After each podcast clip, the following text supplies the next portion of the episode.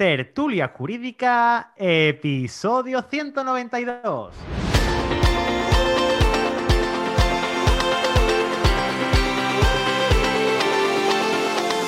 Hola, buenos días y bienvenidos a Tertulia Jurídica, el podcast donde los profesionales del derecho se quitan la toga y comparten su visión sobre temas de actualidad. Muy buenos días a todos y a todas. Mi nombre es Ángel Seisdedos y soy el director de este programa. Y hoy, sábado, sabadete, he traído aquí a mis amigos y compañeros, los cinéfilos, y le vamos a hablar un poquito sobre una película muy, pero que muy interesante. Y como ya el fin de semana pasado canté y me estáis obligando a cantar, como una ola, mi amor, llegó a tu vida.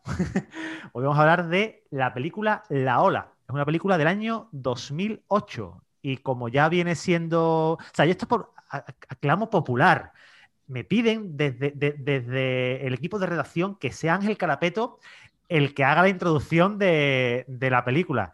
Pero bueno, antes de esto, vamos a presentar a, todo el equipo que viene hoy, conmigo acompañándome, que es Mariano Zamora, María S. Quesada, que, se, que ya estuvo con nosotros aquí en, el en un episodio en el podcast, se tomó un café conmigo, estuvo también hablando sobre el tema de Cristo Divisa y hoy se estrena con las popitas. Ángel Carapeto, Lucía Galvez y Jessica Bentín, el equipo eh, permanente. Buenos días. De, cine jurídico, arte jurídico, canciones, como la semana pasada, ya sabéis. Ángel. Venga, pues empezamos. Empezamos. La película La Ola efectivamente es una película del año 2008, eh, dirigida a su ópera prima además por el alemán Denis Gansel. Es una, es una producción alemana que tuvo un grandísimo éxito de pública y de público y crítica en el momento en el que se estrenó y que mm, parece ser una especie o está basada en un experimento real que se produjo no en Alemania, sino en Estados Unidos, en California, en la Universidad de Palo Alto, por el profesor, eh, quiero recordar que Ron Jones, un experimento que duró solamente cinco días y que eh, al parecer era muy similar al argumento de la película. Un profesor que para explicarles autocracia o sistemas dictatoriales a sus alumnos trata de implementar entre los mismos durante una semana un sistema autocrático de gestión colectiva, uniendo al grupo, con una disciplina militar, etcétera, en una especie de experimento que termina yéndose de las manos y que tiene que paralizar antes de que finalice, antes de que llegue la semana, por las gravísimas consecuencias que produce. Más en la película que en la realidad, no quiero tampoco desvelar eh, demasiado el, resultado final de la película, pero, pero sí deciros que el resultado fue efectivamente un desastre porque no se debe jugar con fuego y menos si eres ciudadano alemán, que ya se sabe qué es lo que, qué es lo que pasa. ¿no? Y bueno, yo creo que como introducción suficiente, ¿no? Si queréis empezamos ya a destriparla poco a poco. Eh, muchísimas gracias a todos por participar y recordarte que. Muy bien, pues oye, mm, sinceramente, eh, todo esto empieza con. Empieza la, película. Yo no soy mucho de ver películas alemanas, pero sinceramente esta es muy, pero que muy buena. La he visto ya en un par de ocasiones. Y cuando empieza la película, que, están dando una clase de política, de digamos, de sistemas de a mí me gusta, me gusta mucho la forma que tiene de. Eh, creo que era la, auto, autarquía, ¿puede ser? No, la, autarquía o la autocracia. Autocracia. Autocracia. autocracia. Y anarquía. Eran dos clases. Sí. Sí. Y bueno, Lucía, ya que, ya que me has interrumpido, sigue tú. en realidad no te he interrumpido. pues nada, serán, se proponen dos clases eh, que son como optativas, supongo, eh, durante una semana, que una es la, clase de, la autocracia y la otra de, la anarquía. Entonces el profesor tenía así un poco eh, de, intención de dar la, clase de, anarquía, pero finalmente tiene que, dar la otra. Y bueno, empieza ahí a desarrollarse. Eh, lo, que supone, ¿no? lo que es todo, todo el argumento de, la película, que es em, valorar y demostrar si en pleno siglo XXI es posible un Estado em, autoritario, instaurar un Estado eh, autoritario en una democracia. Y entonces, bueno, pues hace... Y de hecho, sobre todo en Alemania, ¿no? Sobre todo en Alemania. Viniendo de, donde viene, del, Tercer Reich. De hecho, a mí me parece muy, muy curioso, porque yo esta película la he visto varias veces, la, la vi en el instituto, la vi durante la carrera y la he visto ahora otra vez. Y, creo que es una película totalmente actual, aunque sea del, del, año 2008. O sea, creo que se puede establecer perfectamente en la actualidad y ver la, valoración que tiene y la repercusión que, tiene. Precisamente Alemania, ya como un apunto un poco eh, histórico, creo que, refleja a la perfección el hecho de cómo eh, la República de Weimar no pudo o no supo defenderse desde dentro ante los ataques que estaba sufriendo. ¿no? Y lo, conocemos ¿no? perfectamente. Y entonces creo que, es bastante significativo que esta película sea alemana, precisamente para demostrar o para desvelar em, la, propia historia política alemana. Mm, de hecho, bueno, sí, perdona. A mí una de las cosas varias o muchas que me llaman la atención de esta película es que la confrontación con el fascismo, porque además lo dicen así claramente, ¿no? que la ola quieren constituirlo como un movimiento fascista, imitando al fascismo. Me resulta muy llamativo que la confrontación en la película la hagan con el anarquismo y no con el comunismo, cuando precisamente en la historia alemana esa confrontación en la República de Weimar era con el KPD, ¿no? el Partido Comunista Alemán, un enfrentamiento que se producía en las calles y que ellos trasladan un poco en la película porque se producen varios enfrentamientos incluso físicos con el grupo de los, de los anarquistas. Quizá porque, a lo mejor por motivos incluso legales, tengamos en cuenta que en Alemania está prohibido la exhibición de símbolos eh, nacionalsocialistas, ¿no? que apelen a la historia fascista del país. Eh, yo creo que han querido descafeinarla políticamente, ¿no? Es decir, han introducido eso, el anarquismo y el fascismo, pero como muy despolitizados. El movimiento eh, de la ola tiene toda la estética y toda la, la forma de actuar del fascismo, pero absolutamente carente de ideas. Y le ponen como para confrontarlo un movimiento que no es exactamente opuesto al, fascismo como es el anarquismo, ¿no? Totalmente de acuerdo. Yo lo que quiero comentar, perdón si me disculpáis, Punto uno, eh, Lucía, dudo que lo hayas visto en el instituto, eres demasiado mayor para eso. ya está Mariano pues, desvelando las edades. Vamos a ver, no, no, no, lo digo, lo digo. Yo en el instituto soy de la promoción de bachillerato 2008-2010. o sea, yo entré en la carrera en el que fuese la que, la, la que más repetido en el cole, no creo. Madre mía. Y eso por un sitio. Y luego por el otro, es, es, es muy interesante decir a este respecto que eh, todos tenemos en mente el nacionalsocialismo.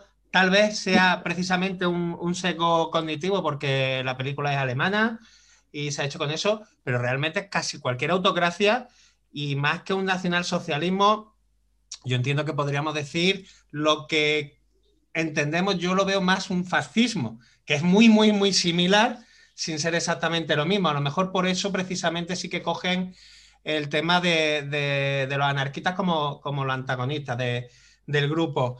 Lo interesante sobre todo en la peli es la facilidad que, demostrada, porque esto es de un experimento que además salió bastante mal también en Estados Unidos, eh, que estaba diseñado el experimento para hacerlo durante dos semanas y a la semana el profesor se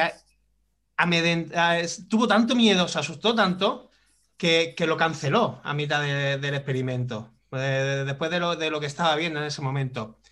Eh, lo que expresa es esa facilidad eh, de, influir en las masas, porque los individuos muchas veces sí que se pueden eh, ser menos permeables a cierta, a cierta ideología, a ciertas órdenes pero como masa, cuando el individuo pasa a ser parte de una masa, es muy permeable, muy fácil de, manipular y lo hemos visto en esa, en esa peli y lo vemos a diario con muchas otras cosas. Eso, tiene, eso tiene, un porqué, Mariano. Mira, eh, hay unos principios básicos de persuasión. Eh, estos los dio Robert Cialdini allá por el año cuarenta y tanto, cincuenta y tanto, no recuerdo exactamente cuándo.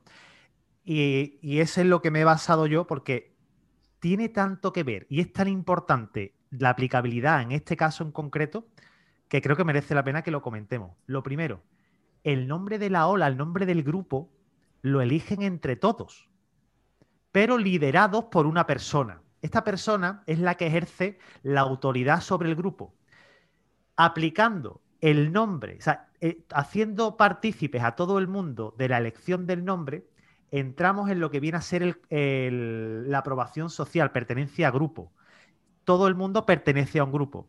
Unión, fuerza, Manada, ¿vale? Llamémosle Manada, llamémosle, que ahora mismo está muy de ese nombre, pero ya podemos llamarle el nombre que, el nombre que, queráis, ¿no? Eh, después está el grupo de, la autoridad del propio líder del grupo, que es el cabeza en el que permite la aprobación o desaprobación de las cosas que se van haciendo que se pueden o se, pueden hacer, ¿no? Y después la, consistencia, el compañerismo, ¿no? Eh, y todo esto viene en relación uno con otro. Cuanto más principios de persuasión de, de, estos de los seis que están tasados se apliquen, más probabilidades hay de poder llevar a un grupo a hacer algo que una persona quiere. En este caso, pues se le fue de las manos porque fue un experimento sociológico, pero oye, que es muy interesante la, parte psicológica, no solamente la jurídica, sino la parte psicológica que, conlleva esto, ¿no? Porque cómo puede un experimento irse tan de las manos que acabe una persona o dos o, muchos heridos, ¿no? O muertos, que también, también se da el caso, ¿no? Pero en la película lo refleja perfectamente cuando, perdona que te he cortado, cuando dice, cuando buscan el enemigo común. Claro. Cuando buscan ese enemigo contra lo que tienen que luchar. Es que eso, eso aúna a un grupo. Efectivamente. Yo creo que la, esencia, la esencia que, que, vi, bueno, que me transmitió la película es la necesidad que tiene el ser humano de pertenecer a un grupo y a un colectivo. Somos seres sociales, Jessica, es que es muy normal. Tú te, unes, tú te unes con seres iguales a ti. Tú estás ahora mismo aquí metida porque tienes unos nexos de unión a este grupo. O sea, todos somos juristas, todos nos gusta eh, comunicar. Si no nos gustaran este tipo de cosas, no estaríamos aquí. Sí, sí, sí. nos, da de todas formas la sensación de que eh, dijéramos que todos esos principios tienen un punto de masa crítica mucho, mucho más, más temprano en personas con una mentalidad adolescente, como las de, Más adolescentes. Son más manipulables. Claro.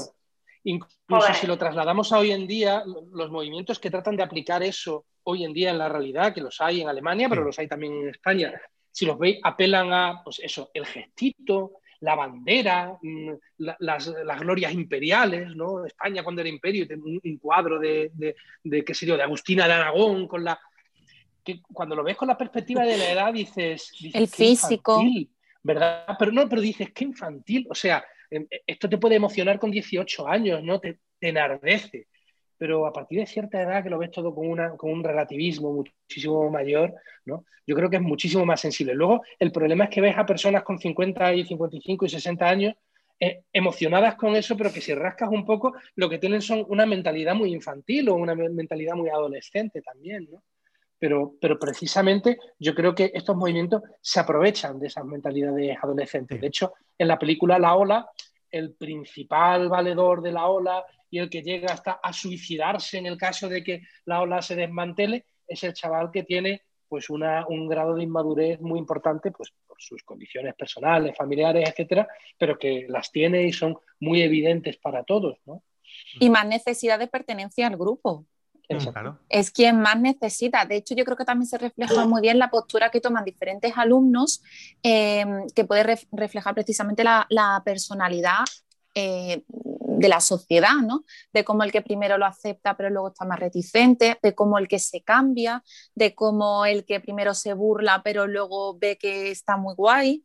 Y vemos como cada alumno, en este caso, eh, toma una postura que se puede identificar con, con personas de, la sociedad en general, de, porque tenemos al final en, cuenta pues eso, críticas que se pueden, que se pueden realizar y demás. De hecho, Marco cuando habla con... Perdón, Ángel. Marco cuando habla con... Cuando habla con, la novia y esta le, le, dice que no, que no quiere entrar, que no quiere ponerse la camisa blanca y demás, cuando le pregunta el por qué, le dices que tú tienes familia, tú tienes realmente diciendo yo no tengo nada, necesito tener un amparo, necesito pertenecer o tener un grupo, alguien que me apoye. Y ahí se ve pues al final lo que decía, la necesidad que tenemos todos y la debilidad quizá de personas según su situación personal que hacen que se metan en ese tipo de, grupos. esas carencias afectivas se ven, lo refleja muy bien. Cada perfil de cada adolescente tiene una carencia distinta y al final entra dentro del grupo por una carencia o por una necesidad o porque en el caso del chico que muere es un adolescente marginado, que es desatendido también por su familia, entonces al final hace que eso se implique más en la ola y lo absorbe más. Entonces, ahí, por ejemplo, se ve, se ve muy bien. Y a mí personalmente me llamó mucho la atención que el experimento dura cinco días, sí que se exagera un poco, no que se exagere, es que lo aceleran, pero normalmente ese tipo de procesos ocurre gradualmente a lo largo de los años. Eh, María. cuando. Sí. No, sigue, sigue.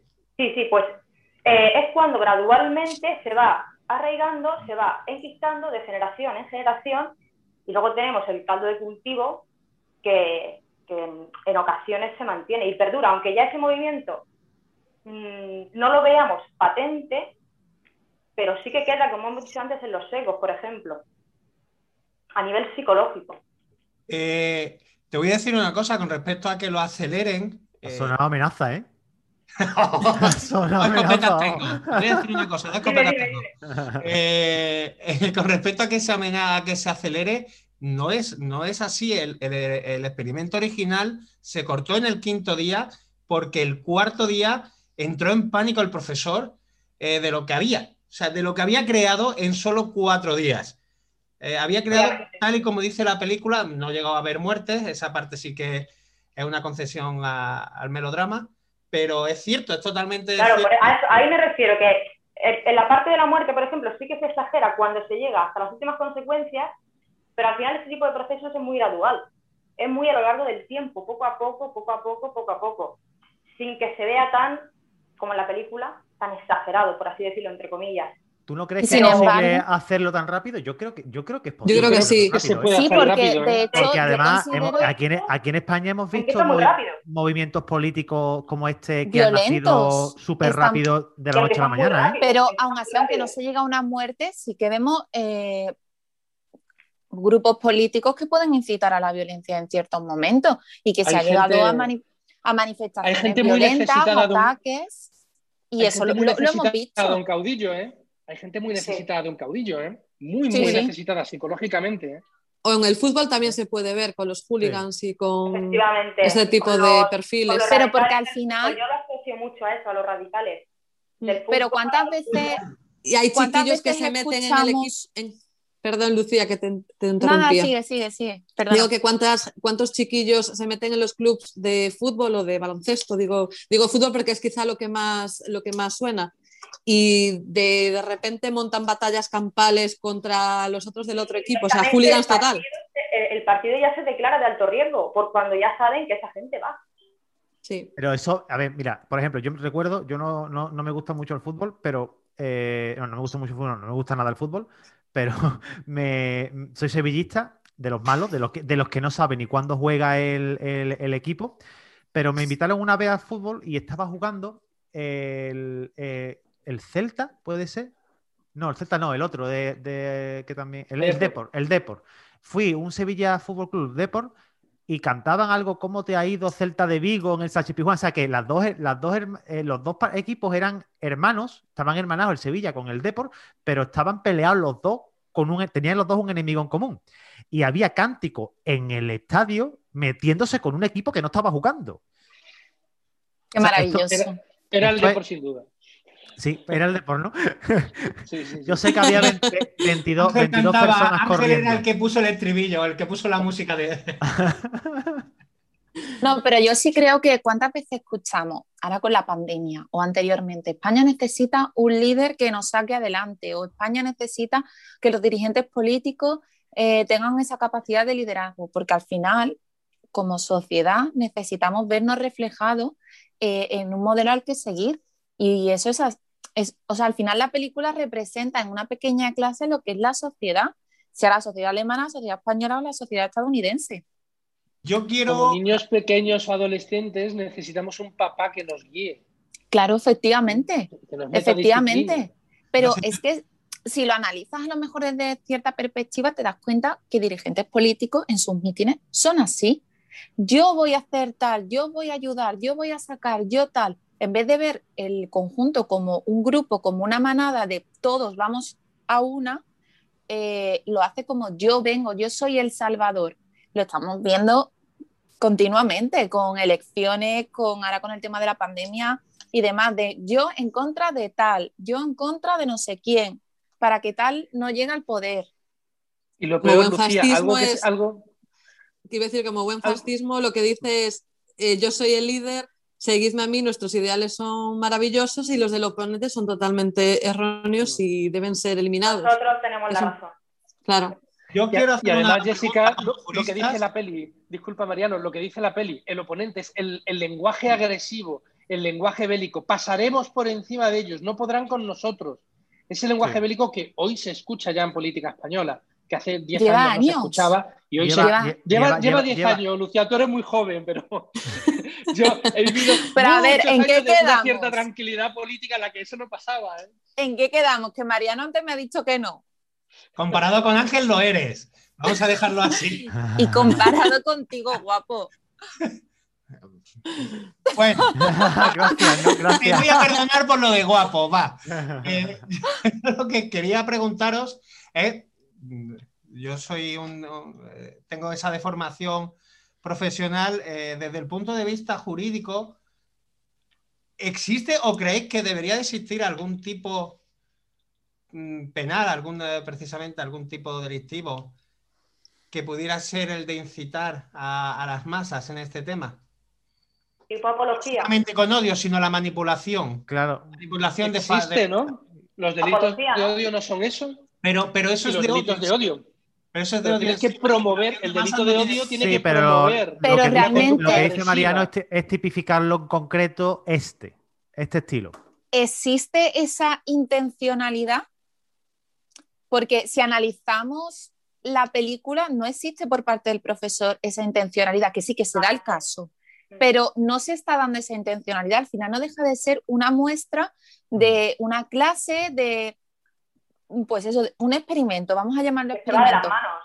Sí. Claro que Sí. se va de las manos, pero realmente no existe esa intencionalidad para promover ese delito o ese posible delito de odio y esas consecuencias que tiene. Bueno, y aparte, po- en este caso se podían aplicar muchísimos atenuantes, por ejemplo, el de resarcimiento del daño, eh, porque creo que el profesor mm, se le va la olla y dice, pero, pero, pero ¿qué está pasando aquí? ¿Qué estáis haciendo? O sea, mm, en este caso... Solo que las consecuencias finales. Claro, sí, vale. Se entrega, ¿no? Se entrega y el reconocimiento. sí, se entrega. sí. Es un atenuante, por ejemplo, ¿no? El reconocimiento de lo hecho en este caso. Yo- No, reparación en cualquier este caso, caso, no, no- habría. ¿no? Claro, pero en, en ningún caso tampoco incita a la violencia, ni incita a que se produzca, eh, bueno, evidentemente el uso de armas, ¿no? Es decir, que puedo, en- puedo entenderlo, pero me costaría identificarlo en ese tipo, Yo sinceramente. creo que sería complejo porque al final es la masa que se crea la culpable. Porque puede, puede haber un líder, pero si en un momento dado ese líder se arrepiente, al final la masa que ha creado sigue viva. Claro. Puede seguir el Vamos, yo te- movimiento.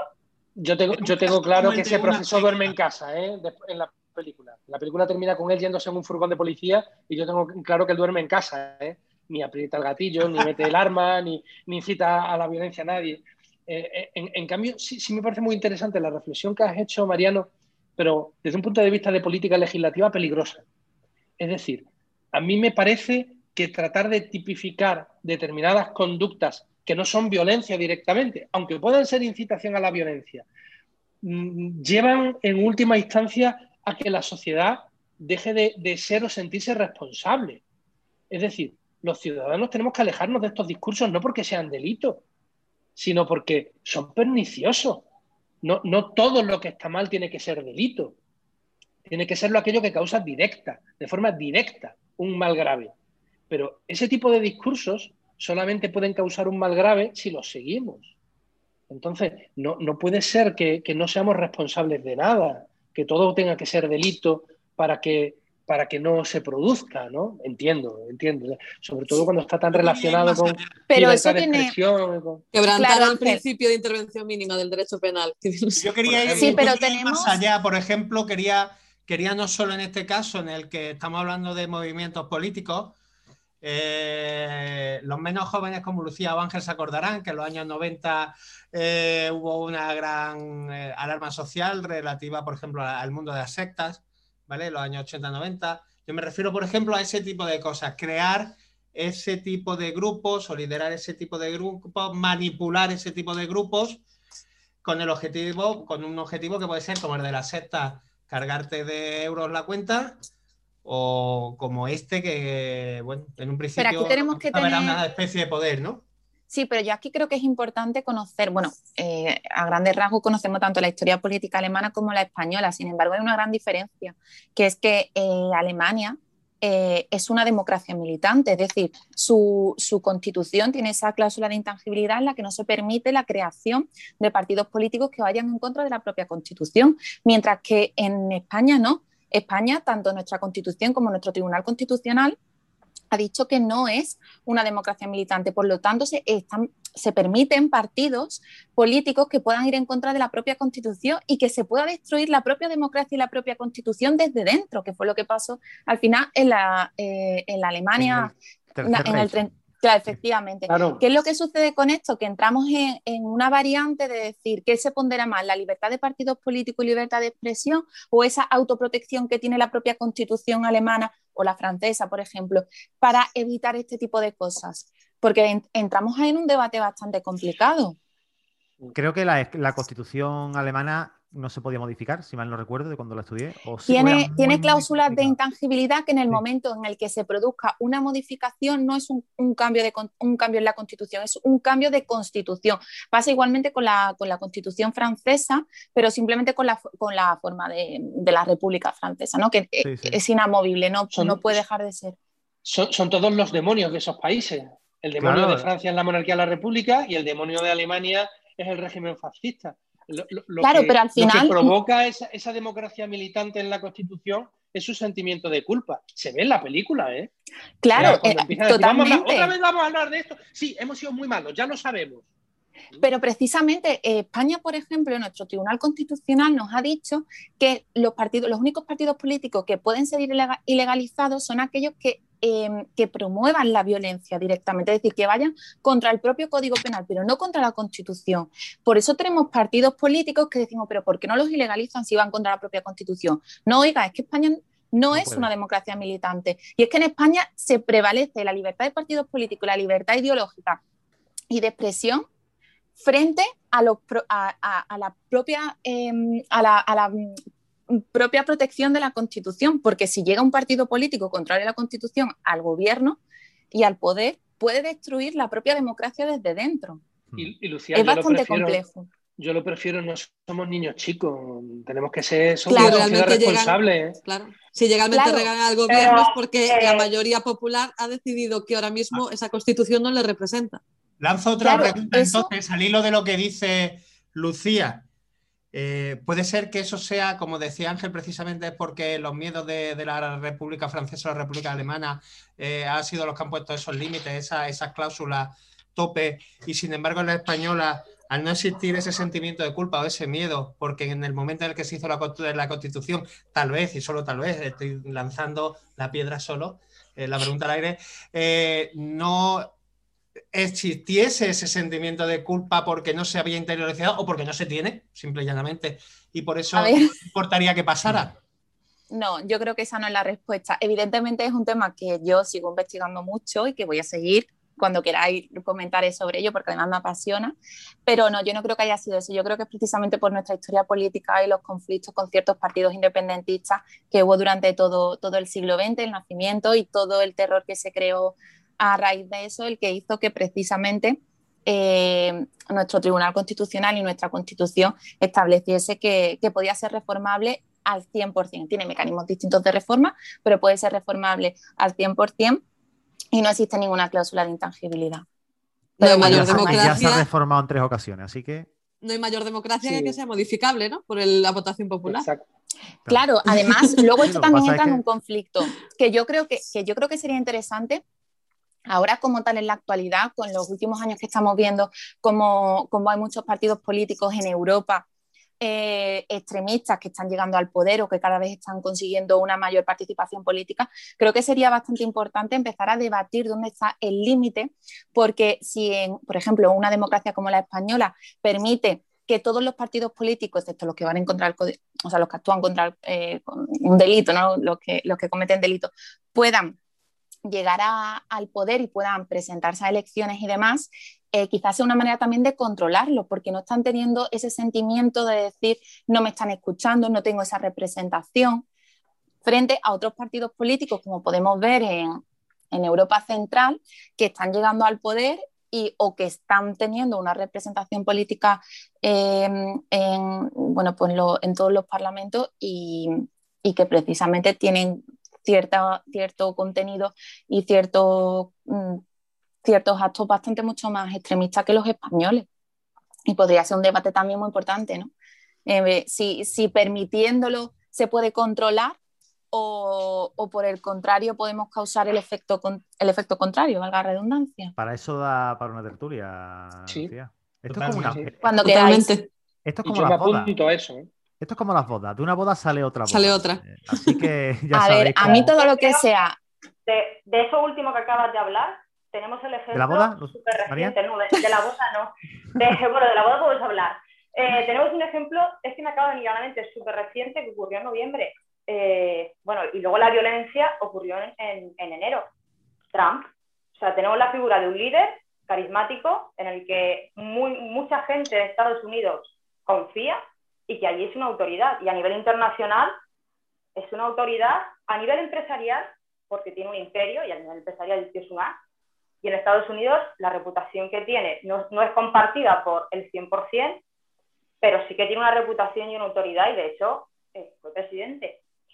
¿Cómo terminó el asunto? ¿Cómo terminó el asunto con Trump? Pues Efectivamente. al Capitolio, la gente loquísima y, con el FBI, con la policía en las calles. Asalto al Capitolio. Es que no estamos hablando de tonterías y evidentemente un asalto al Capitolio.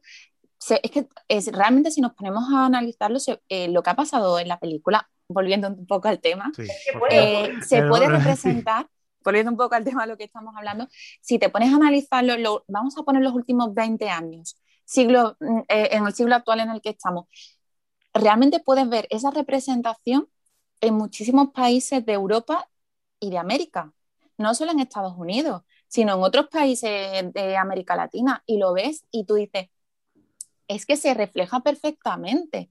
Entonces, a mí me genera un poco, bueno, todo lo que se habla de derecho constitucional, ya sabéis que me tenéis que cortar porque no paro, pero a mí me genera cierta preocupación el hecho de, no saber cómo afrontar las cosas, porque quieras que no, la historia es cíclica, y, nos damos cuenta.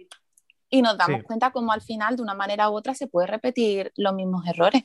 Pero se puede repetir porque al final somos personas y somos fácilmente manipulables. O sea, yo lo, he dicho. A ver, habrá personas que sean más o menos, ¿no? Pero siempre todo el mundo es, fácilmente manipulable. Y ahora con las redes sociales, ya lo habéis visto. ¿Cuántas veces a golpe de clic se ha compartido cosas que, eran simplemente titulares falsos, de medios falsos? Y, eso, y eso ha hecho que, que volcar la balanza para unas elecciones hacia la izquierda o hacia la derecha y ha pasado, y está pasando y va a volver a pasar. Y, las, y los grandes medios de comunicación o los grandes medios de redes sociales, como son Facebook, como son Twitter. Mira, Twitter ahora me pasó una cosa el otro día. Me, publicaron un artículo en una revista, eh, fui a retuitear, porque yo ya, lógicamente, el artículo era mío, yo no lo, había leído, pero sabía que era que, que, lo había publicado el mío. Le fui a dar a retuitear y no me dejaba. Me dice, eh, ¿seguro que quieres, que quieres retuitear esto antes de leer la noticia? Y estos son medios que ponen esta, esta gente para, para evitar que, que, pasen estas cosas también. Yo lo, que os veo a todos es muy favorables a la paradoja de Popper y a prohibir todos aquellos movimientos políticos que sean antidemocráticos. ¿eh?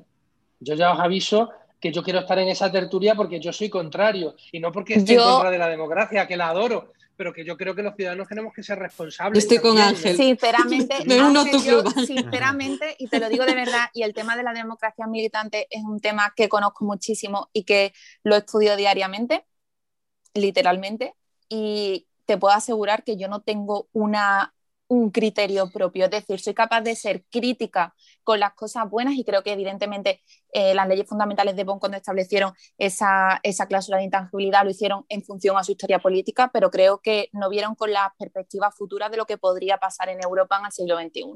Y entonces eso se está volviendo un poco en su contra. Sinceramente lo creo. Veo la Constitución española y analizo las sentencias del Tribunal Constitucional y tengo, digo, jolines, pues sí, España lo hizo bien en su día. Ahora, ves lo que sucede ahora con algunos partidos políticos y digo, pues no sé yo lo que, lo que es mejor o lo que es peor.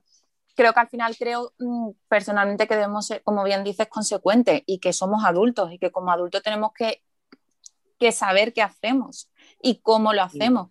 Y yo creo que esa madurez política sí que nos falta. Por nos falta formación política, que es algo que no se da desde muy chiquitín. No tenemos formación. Cosa que la formación política a veces, y se ve en la película, es muy difícil de dar de manera imparcial, porque el mensajero, normalmente todos eh, que, somos mensajeros, tenemos eh, ideológicamente una, vamos, tenemos una ideología y al transmitir ese mensaje, la ideología puede estar ahí eh, subyacente. Entonces, es muy difícil dar política, dar política de manera imparcial, contar la historia. De hecho, siempre se dice que la historia son son dos verdades, las de un bando y la del otro. Entonces es muy complicado dar unas nociones políticas, pero sí es verdad que los, nuestra educación, nuestro sistema educativo no nos forma absolutamente nada en, temas políticos y económicos. A la vista está que al final cuando votas necesitas tener cierta formación, ciertos conocimientos. Sí, eh, vemos el Brexit, lo que pasó. Al final se, se, dejó en manos del pueblo la decisión y económicamente ha tenido mucha trascendencia esa decisión. y va a tener. Claro. Jessica, yo creo que de todas formas se puede hacer. Eh, quiero decir, tampoco hay mucho interés por el poder público en formar políticamente a sus ciudadanos. Hay por ahí un libro precioso que leí yo cuando era más jovencito, hace mucho, mucho tiempo, de Fernando Sabater, que es Política para Amador. El famoso, el que era famoso era Ética para Amador, pero el que estaba fetén, por lo menos desde mi punto de vista, era Política para Amador. Es bastante neutro y te explica muy bien cómo funcionan los distintos sistemas políticos y cuál es la relevancia del sistema político en una, en una sociedad. Hay cosas, pasos que se pueden hacer y que se pueden dar. ¿eh? No sé, lo que no sé si hay es interés ¿eh? Y quizá eso es más importante que la paradoja de Popper. Es decir, más que prohibir sistemas políticos contrarios a la democracia, lo que hay que hacer es formar a la ciudadanía para que tenga libertad de juicio, porque yo no dudo que una libertad de juicio en una sociedad formada e inteligente eh, eh, huirá de esas fórmulas políticas autocráticas. Mm. Como huyen algunos de los personajes de la película, por cierto. ¿eh? Y ahí sí quiero. Totalmente. No, quiero ser muy pesado, pero quiero hacer la última reflexión, que era cuando hablabais antes de que los distintos personajes reflejaban las distintas formas de afrontar las distintas personalidades, esa situación.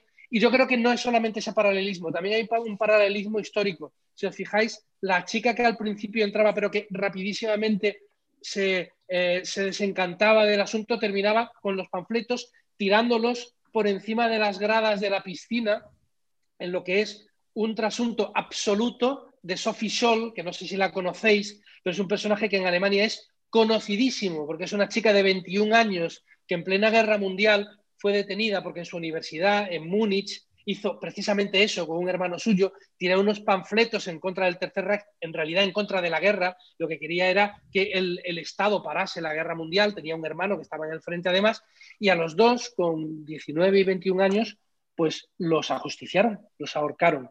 Mm. y, son unos personajes muy, muy conocidos en Alemania actualmente porque son de las pocas personas que se opusieron al régimen autocrático del nacionalsocialismo, incluso en época de guerra. Y es un reflejo absoluto. ¿eh? El, hecho de que sean los papelitos y los tire, que fue lo que hizo Sophie Sol por un hueco de una escalera de la universidad tirarlo, es un poco ese, e, ese reflejo de no todos estábamos ahí haciendo el gestito de la aula. También estábamos los que nos desencantamos o los que no nos lo creímos.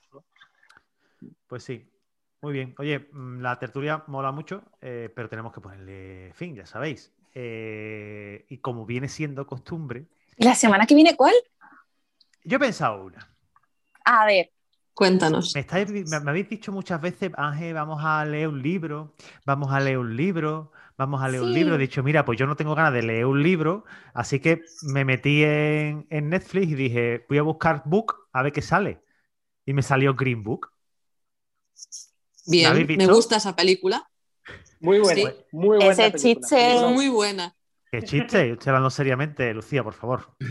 Eh, Green Book es una película que va sobre una. Eh, o sea, el Green Book realmente existía, lo digo para no, No, cuentes nada que Ángel nos va a hacer la introducción. No, no, pero esto es para, para la audiencia, para que, sepan de qué va el tema y dejarle un poquito con la, con la eh, miel en los labios, ¿no? La carnaza. Para que la veáis, para que la veáis va de un italoamericano que vive en Brooklyn, creo que era, o en Nueva York, bueno, Nueva York, Brooklyn, y eh, en la época en la que, bueno, pues había un libro que era el Green Book, y en ese libro decía qué se podía y qué no se podía hacer y quién podía y quién no podía. Así que lo dejo ahí, no digo más nada, poneros Netflix, miraros la película y acompañarnos el sábado que viene.